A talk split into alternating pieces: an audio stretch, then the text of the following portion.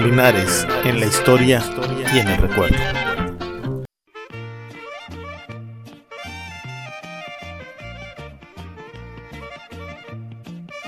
Temporada 1, episodio 24. Tlaxcaltecas en Gualahuises. En el anterior episodio vimos cómo, por fin, se realizan los trabajos para la verdadera fundación de la Villa de San Felipe Linares. Y decimos la verdadera porque la supuesta, la de 1712, nunca se llevó a cabo totalmente, sino que fue hasta que vino Francisco de Barbadillo Vitoria el que con su autoridad fijó el lugar definitivo donde se sentaría la villa, que es donde se halla actualmente la ciudad, trazó la acequia Madre de Dios o acequia Madre, y con ella, junto con la original de Sebastián, la que está entre 20 de noviembre y Zapata, que viene desde la caja de agua de la loma. Y con estas dos acequias se hizo el trazo urbano de Linares, que persiste en su centro histórico, todavía. Además, se levantó el padrón de vecinos y poco a poco fueron llegando uno a uno pues a instalarse en la nueva villa. Y se tardaron, porque todavía hasta marzo o abril de 1716 iban llegando que fue precisamente en esas fechas cuando a regañadientes y por orden del obispo, porque él no quería, el cura párroco Santiago García Guerra se movió de allá donde estaba, pegadito a San Cristóbal, hasta su nueva casa para construir la capilla que serviría de parroquia, que es eh, donde está ahorita la notaría eh, del episcopado, ahí junto a la catedral donde está el campanario triple, ese. En el espacio donde está ese campanil fue donde se empezó a construir esa capilla. Ya hablaremos con todo detalle de eso. Pero bueno, si la villa vino a dar hasta acá, pues fue porque venía corriendo el pleito con los gualahuises. Sí, hay que reconocerlo. Barbadillo le dio la razón a los gualahuises. Pero también pidió al virrey, como dijimos en su momento, que mandara a tlaxcaltecas para que educaran a los gualahuises a vivir en pueblo, a cultivar las tierras y todo eso. Los tlaxcaltecas eran aliados de los españoles desde que se unieron Hernán Cortés para derrotar a los mexicas y a los tlatelolcas, que eran los que tenían dominado el Valle de México, donde está ahora la Ciudad de México. De esos hechos, la corona española les reconoció el derecho de aliados, por lo que les repartió también tierras a los tlaxcaltecas en los territorios conquistados. Así, para las fechas en que Barbadillo eh, pues pidió al rey los tlaxcaltecas que vinieran, ya en el norte había algunos pueblos. Fray Juan de Lozada recomienda que sean los tlaxcaltecas de Venado, aquí en San Luis Potosí, o los de San Esteban del Saltillo, los que vengan a esta región. Pero luego Barbadillo pidió que que vinieran los de Mezquitic, ahí también pegadito a San Luis Potosí. Al final de cuentas, estos pueblos del norte dijeron que eran muy pocos los que estaban, que pidieran otro lado. Se consulta al mero mero de los tlaxcaltecas, que obviamente vivían en Tlaxcala. Y finalmente, los que deciden venir a cambio de tierras, ganado y además piden lana, pues dice que para sobrevivir en un principio, los que aceptan son los de Tizatlán, Tizatlán era uno de los cuatro barrios originales de Tlaxcala. Les piden 30 familias, 10 para que vengan a San Antonio de los Llanos o Hidalgo, Tamaulipas, y 20 para San Cristóbal. Y la negociación queda en que además de las tierras y el ganado, les van a dar 400 pesos plata de esos años. Esos 400 pesos plata de entonces vendrían a ser algo así como millón y medio de pesos de ahora por familia. No era poca lana. Y aún así batallaron para juntar quienes quisieran venir. Los tlaxcaltecas le tenían miedo a la gran chichimeca. Fue hasta el 20 de febrero de 1717, échenle cuánto tiempo había pasado ya, que salieron todos, como dice la crónica, Salieron todos para la plaza pública a son de clarines, caja de guerra y otras demostraciones de su viaje a insignias de la conquista, con grande aplauso de todos los naturales. Pues entonces vinieron llegando a San Cristóbal pues tres o cuatro meses después, ya dijimos todo lo que se tardaban en llegar. Y empezamos aquí con la tragedia de las mentiras que, que se han contado. Primero, por ahí dicen que los tlaxcaltecas llegaron a San Cristóbal en 1646. Pues en 1646 todavía no existía San Cristóbal, no vengan. Ya demostramos en episodios anteriores que el trato de Martín de Zavala con los gualagüises después de su rebelión fue en 1656, que fue cuando el pueblo de San Cristóbal se estableció el 10 de julio de 1656, en la fiesta del Día de San Cristóbal, 10 de julio, por lo que es materialmente imposible que hayan llegado en el 46, 10 años antes.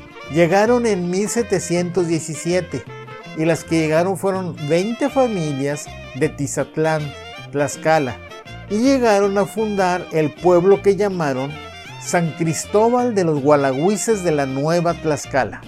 Este nombre, que aparece documentado en un memorial de 1738, o sea, estamos hablando con documentos, decíamos, este nombre pues trae varias novedades.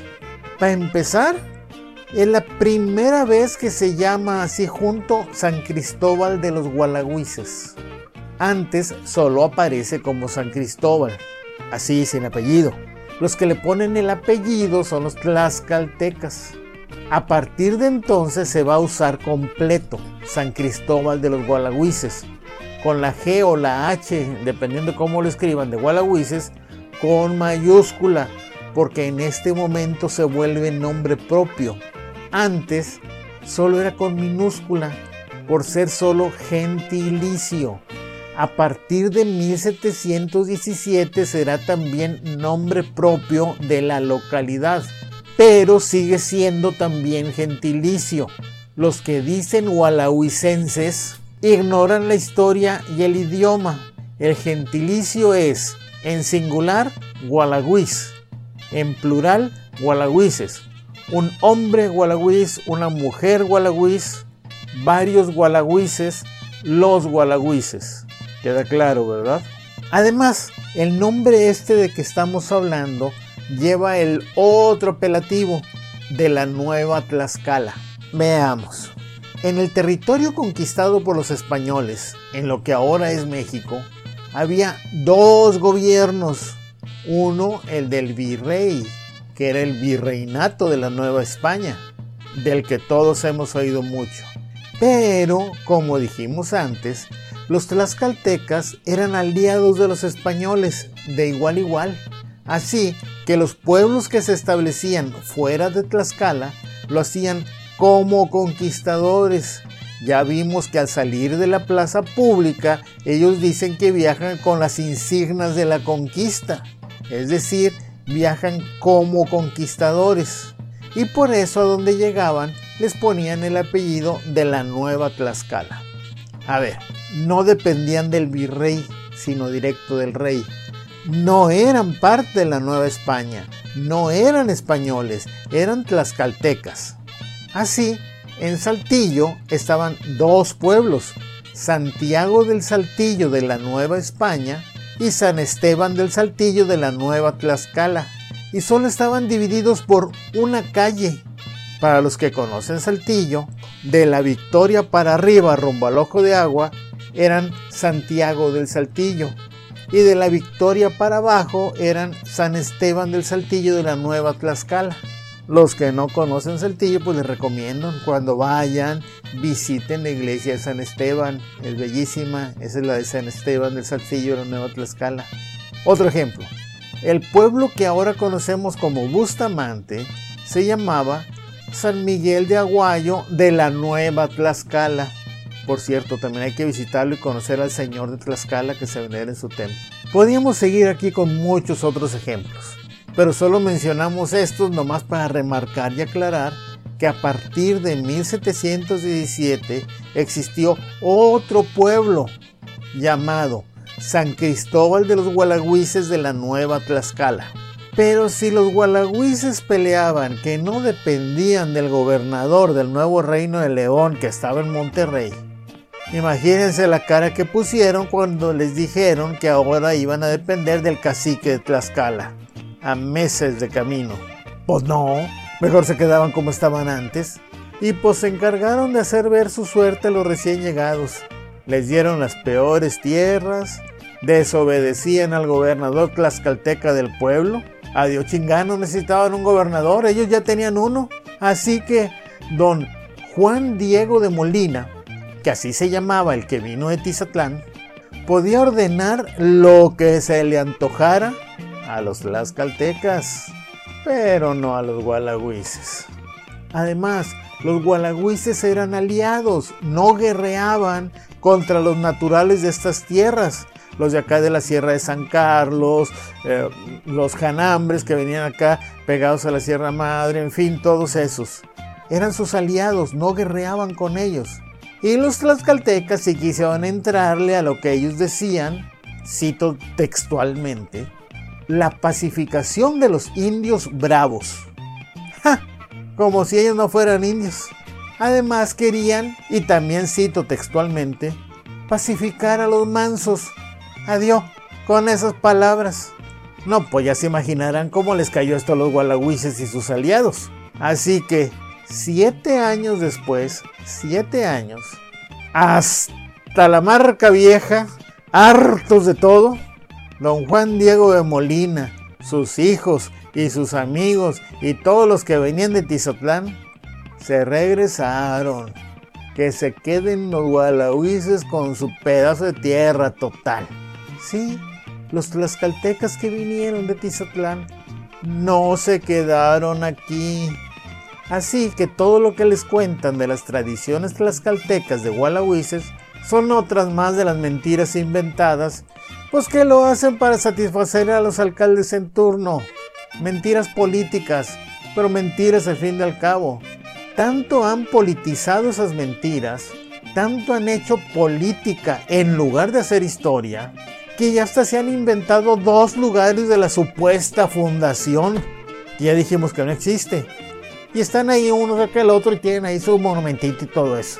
Cuando los gualagüises se asentaron en los alrededores de la misión, alrededor del templo, alrededor de la iglesia de San Cristóbal, alrededor de su mini convento. Pues sí, los tlaxcaltecas que vinieron en 1717, en 1724, se fueron por el mismo camino por donde llegaron. Aunque claro, como la oferta de darles tierras y agua y además un chorro de lana a los que vinieran, pues siempre quedó ahí la cosquillita en algunos. Y allá por 1785, 1790, se vino a vivir estas tierras don Gregorio Nacianceno. Le suena el apellido, ¿no? Este Gregorio Nacianceno vivía y había sido gobernador incluso de San Esteban del Saltillo de la Nueva Tlaxcala, pero no vino como conquistador, vino como vecino, como vecino al pueblo de San Cristóbal de los Gualagüises, porque el que se llamaba San Cristóbal de los Gualagüises de la Nueva Tlaxcala ya no existía, solo existió siete años. Resumiendo, para civilizar los gualagüises, Francisco de Barbadillo y Vitoria pidió el envío de familias tlaxcaltecas que los enseñaran a vivir en pueblo y cultivar. En 1717 llegaron 20 familias a fundar San Cristóbal de los Gualagüises de la Nueva Tlaxcala, pueblo que solo existió 7 años, ya que al ser rechazados por los gualagüises, los recién llegados se regresaron a Tizatlán igual que como habían llegado. Más de 60 años después, llegó pero como vecino normal, don Gregorio Nacianceno, tlaxcalteca del Saltillo. En esta temporada que estamos siguiendo de episodios, ya vamos a abandonar los gualahuises, pero vamos a regresar con ellos. En las siguientes temporadas vamos a seguir hablando de los gualahuises porque San Cristóbal es el pueblo siamés de San Felipe Linares y como los hermanos siameses no se pueden separar sin riesgo de sus vidas. Van a vivir juntos siempre. En los próximos episodios, para finalizar esta temporada, hablaremos de los últimos años de Sebastián y de doña Anastasia y de todo lo que sucedió con su herencia. Agradecemos nos hayan acompañado en esta emisión.